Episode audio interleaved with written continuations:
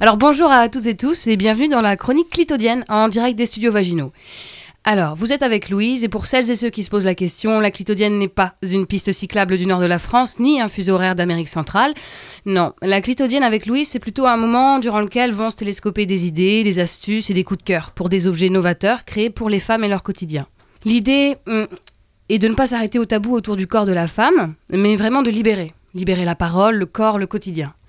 Alors aujourd'hui, je vais simplement commencer par la cup menstruelle, qui même si elle est encore méconnue, a su conquérir beaucoup de femmes et en rebuter certaines, à commencer par moi, au début. La cup menstruelle, aussi appelée la Moon Cup ou la cup, c'est une alternative aux tampons et aux serviettes hygiéniques. Elle se présente un peu comme un petit réservoir en silicone, avec le plus souvent une petite tige au bout qui permet de mieux la saisir pour l'enlever.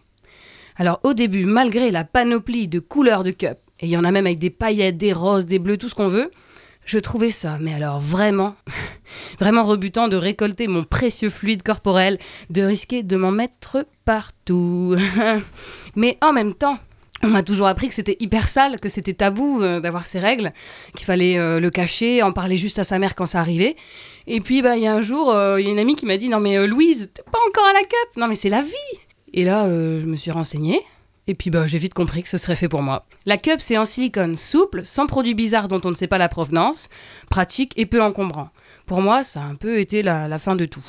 Alors, euh, du coup, la fin de tout, c'est fini les sécheresses vaginales, ouais, fini les gratouilles, et fini les odeurs aussi, parce que les odeurs, elles arrivent quand le sang est en contact avec l'air. Fini les dépenses à rallonge, car oui, il faut le dire, les tampons et les serviettes, c'est quand même putain de cher. Alors merci Nana de te faire de l'argent sur nos vagins.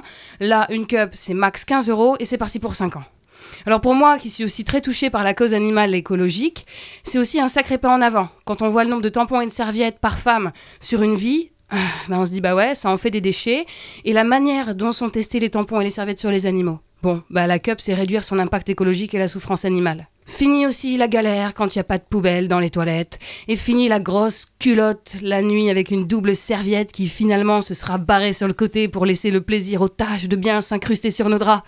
Maintenant, on peut même dormir toute nue, sans le petit fil qui dépasse les filles. Car la cup se garde entre 8 et 12 heures.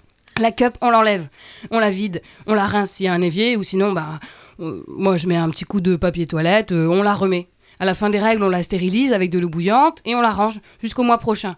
Bon, on fait en sorte que personne tombe dessus, mais euh, en tout cas, voilà. Alors la cup, ça n'a pas que des avantages. Ce serait vous mentir. Je dirais que comme tout, il faut être bien renseigné pour limiter les mauvaises expériences. Au début, par exemple, euh, moi, euh, la mienne était trop petite. Alors j'avais beaucoup de fuites. Et puis ben j'ai pris la taille du dessus, c'est parfait. Les sites spécialisés, vous trouvez des conseils, c'est pour ça que je, je conseille moi de ne pas les acheter en pharmacie, puisque ça va dépendre de votre, grande, de votre taille, de votre poids. Si vous avez déjà eu des enfants, si vous êtes sportive, il y a de la cup pour toutes les meufs.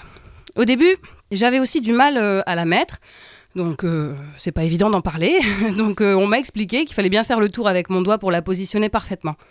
Après, il faut pas oublier que toutes les femmes ne sont pas à l'aise avec les choses aussi intrusives, et certaines femmes préféreront d'autres méthodes comme le flux instinctif libre. Donc euh, les meufs, si vous voulez, on pourrait parler de ça dans la prochaine clitodienne si ça vous tente. Après tout, les choses, il suffit d'en parler.